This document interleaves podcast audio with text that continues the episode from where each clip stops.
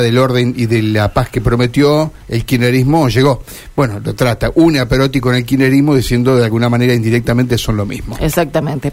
Bueno, vamos a dar vuelta a la página porque la semana pasada nos enterábamos de un procedimiento, de un allanamiento que se realizaba en una vivienda particular en la ciudad de Santa Fe, donde eh, se dio con un músico santafesino a quien se detuvo acusado de contagiar VIH, eh, contagiar SIDA. Todavía a esta altura de, de la vida, de las circunstancias, bueno, pareciera que hay gente que obviamente está infectada y no lo comunica a sus relaciones, a sus relaciones íntimas, y esto provoca el contagio eh, de personas que por desconocimiento seguramente no se cuidaron. Bueno, y le agradecemos al abogado de una de las víctimas, está en línea el doctor Martín Rizo Patrón. Doctor Pat eh, Rizo Patrón, aquí Karina Volati y Mario Galopo, buen día.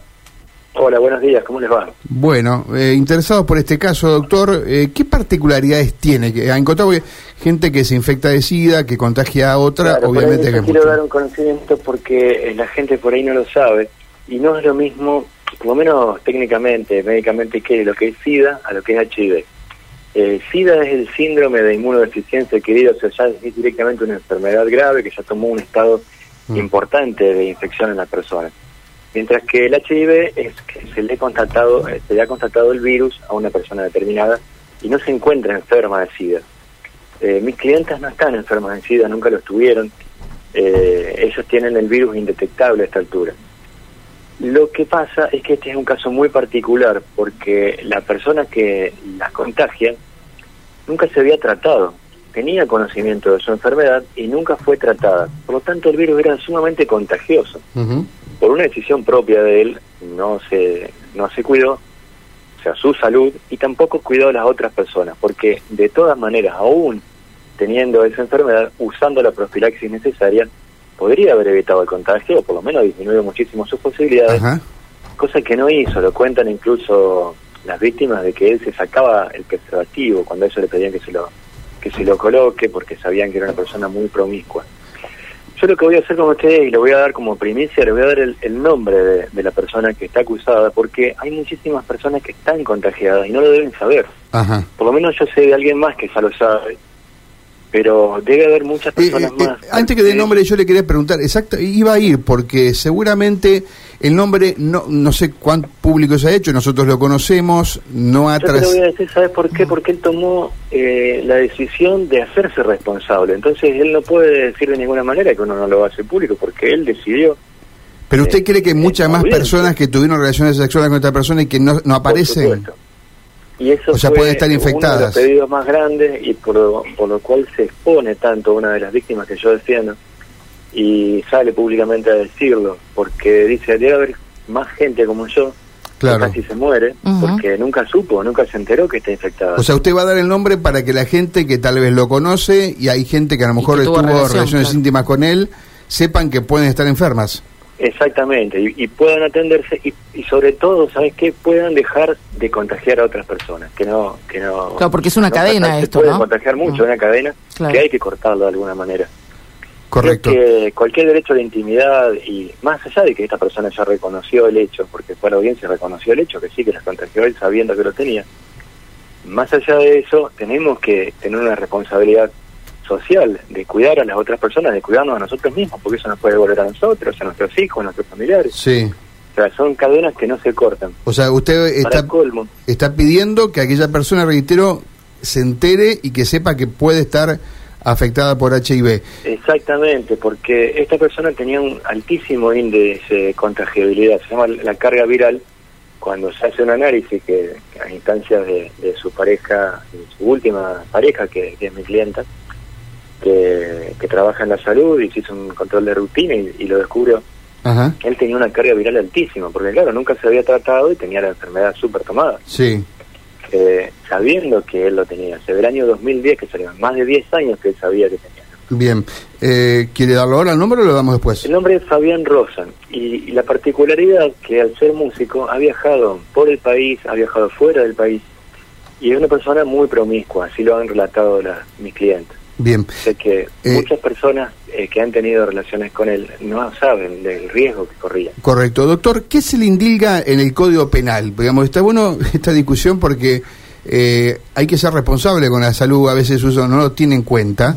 Eh, venimos de una pandemia donde hablamos todo el tiempo de responsabilidad, papá, papá, eh, y en este caso estamos hablando del HIV. ¿qué, ¿qué, inciso del Código Penal le, usted pretende que le apliquen para sancionar su conducta? Hay una ley de profilaxis de contagiar una enfermedad sexual que está en el Código Penal a través de una ley especial, o sea, no, no está directamente en el articulado del Código que dispone una pena de 3 a 15 años a quien contagia una enfermedad de transmisión sexual sabiendo que la tenía. Eh, el problema que hubo en esta causa es que no teníamos la certeza al principio cuando yo tomo cuando yo tomo las clientas y bueno estuvimos haciendo toda una investigación hasta que determinamos que existía en un expediente canónico de, un, de una causa anterior pero del derecho canónico un certificado médico del año del 2010, de los primeros meses del año 2010. O sea, con eso usted certifica que la persona estaba enferma hace más de 10 años. No solamente que estaba enferma, sino que fue atendida por un infectólogo. Como protocolo necesario, tiene que el infectólogo explicar cuál es la, la contagiabilidad, qué tratamiento tiene que hacer, que si no lo hace va a contagiar a otras personas, que tiene que cuidar con preservativo. Todas esas circunstancias, a pesar, o sea, más allá de que es una persona culta, una persona universitaria, profesor en escuelas primarias, él tomó la decisión deliberada de contagiar a muchas personas. Ahora, eh, ¿por qué, no entiendo, el certificado estaba en el derecho canónico, usted dijo? Sí, es un expediente que se tramitó eh, por, por otra causa distinta. Yo no quiero dar demasiado ¿Pero fue abusado por algún sacerdote? No, no, no, no, no, no, por ahí nada que ver, no, no, no. No, nada que ver no encontramos relación de, con el derecho canónico y ese... Mira, eh, es por una cuestión de matrimonio, de un matrimonio anterior que él tenía. ah, bien. Solicitó una, anulación. No tiene absolutamente nada que ver con el sacerdote, no, no tomen el morbo por ese lado, no, nada que ver. Bien, eh, y allí usted encuentra... o sea, ahí se encontró ese expediente, sí. se encontró incluso conversaciones con con personas de sexo masculino travestidas, o sea que él tenía relaciones, o sea que no solamente era con mujeres, sino con hombres también. Así que estimo que hay muchísimas personas que pueden estar contagiadas y tenemos que cortar de alguna manera esa cadena, por eso es que lo quiero hacer público su nombre. ¿Es un hombre joven? Es un hombre, sí, relativamente joven. Bien. Eh, exactamente la edad, pero una... No, no, pero para tener una referencia también de cuánto... Eh, y ha ido a, tocar a otros lados, eh, hay chat con, con una mujer que es brasilera, o sea que eso se ha desparramado por todos lados. Claro. Hay, este, con, hay a tocar a Paraguay, hay a tocar a países vecinos. La, la consulta, eh, obviamente que está detenido, le han pedido, digamos, la prisión preventiva hace algunas horas. ¿Usted va a pedir que, o van a buscar una pena de prisión efectiva para él? Eh, ya está en prisión preventiva y por supuesto, sí, sí, la, la pena da para, para una prisión efectiva. ¿Hay muchos casos de gente que está presa por esto? Sí, sí, sí, sí, hay muchos, hay muchos, incluso fue motivo de algunos pedidos que se hicieron durante el COVID para obtener la, porque es una comorbilidad muy importante para pedir las libertades o las prisiones domiciliarias y, no les no les dieron lugar en, en la justicia. Es una enfermedad que tratada no tiene más que un, tratamiento de una pastilla diaria que se tiene que tomar claro. y un control mensual de la carga viral. Claro. Y una responsabilidad al momento de tener una relación íntima para informarlo y para cuidarse ambos. Eh, precisamente eso por ahí la gente no está tan informada, pero quien hace un tratamiento eh, le sale una carga viral que se llama indetectable. No es que no tiene el virus, lo tiene igual al virus, pero de, eh, la medición es entre 20 y 100 mil. si da menos de 20 se llama carga viral indetectable y en teoría o sea, las posibilidades de contagio son prácticamente nulas en una relación aún sin preservativo. Distinto por sangre, por sangre sí se contagia, hay mucho. Eh, pero por relaciones sexuales es muy poco contagioso. Pero si una persona, igualmente tiene que cuidarse con preservativo. Es un dato también. Si una persona decide no cuidarse, es su decisión, nadie está obligado a que le metan un medicamento por obligación. Pero en ese caso tiene que extremar los cuidados para cuidar a las otras personas. Es un dato muy fuerte también de que yo no sé si su clienta es el primero o el segundo caso, pero de tener la valentía de admitir la situación y de no solamente admitirlo y, rápidamente ir a un médico para que comenzar un tratamiento y ver cómo está ella, pero además que se presente en la justicia que ponga la cara por esto, ¿no? Lo, lo dijo mediáticamente, salió su cara en un medio. Eh, ¿Qué te parece? ¿Qué posición? Porque no deja de ser una enfermedad muy tabú todavía. Sí, claro. Sí. ¿Y cómo está ella de su salud? Hacerlo, sí. Está muy mal, anímicamente, bueno, a partir de ahora le está sobrellevando mejor.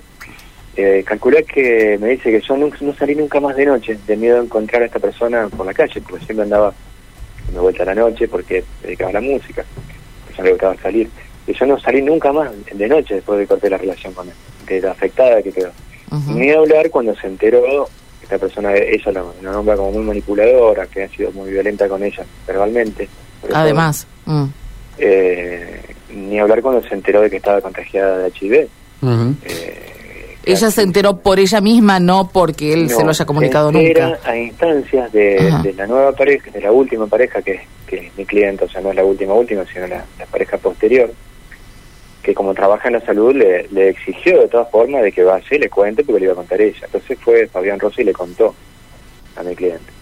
Mm. Pero fue por una exigencia de, esta mujer que quería también cortar esa cadena. Bien, esta persona... Porque ya tenía muy, muy, muy avanzada la enfermedad.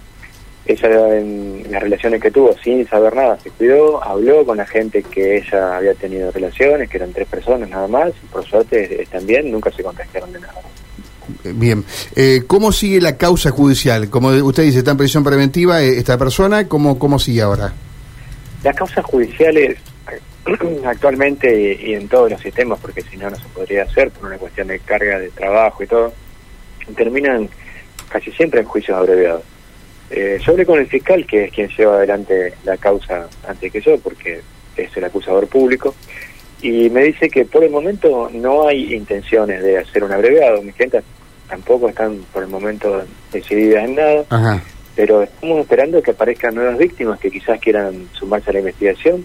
Obviamente que no va a hacer falta eh, nombrar su identidad ni nada por el estilo, ya la causa ya ha tomado otro cariz distinto, ya está esta persona detenida, no la puede amenazar porque incluso me dicen mis clientes que ha utilizado, por ejemplo, fotografías que tenía en la intimidad para, para a este, apretarla de alguna manera para que vuelvan a estar con él o amenazarla, o sea que todas esas cosas no las va a poder hacer estando en la cárcel. Así que las personas que podrían llegar a ser víctimas, si quieren sumarse a la denuncia, bueno, serán bienvenidas porque es algo que esta persona tiene que de alguna manera pagar, como se dice en la cárcel. ¿Y cuál es la expectativa de la condena en este tipo de casos, doctor? Si nosotros estamos a la teoría, o sea, la, parte técnica en el derecho, el mínimo es el mínimo mayor, en este caso son tres años, y el máximo es la suma de todos los máximos de todos los hechos. Acá estamos hablando de por lo menos tres casos que tenemos conocimiento, dos que yo represento y uno más. Y si hay más, o sea, el mínimo se, va sumando 15 años más, o sea, cada vez que, vemos un caso de esto. Así que la expectativa de máximo es altísima. Esto depende de eso también de lo cómo lo ve el juez, de cantidad de casos que aparezcan. Pero yo creo que va a oscilar en una pena alta, seguramente. Bien. lo vamos a pedir. Doctor Rizo Patrón, gracias por atendernos, ¿eh? muy amable. por favor, gracias a ustedes por difundir esto. Gracias. gracias. buen día. Bueno, Rizo Patrón, abogado de dos de las tres víctimas claro. que hasta ahora...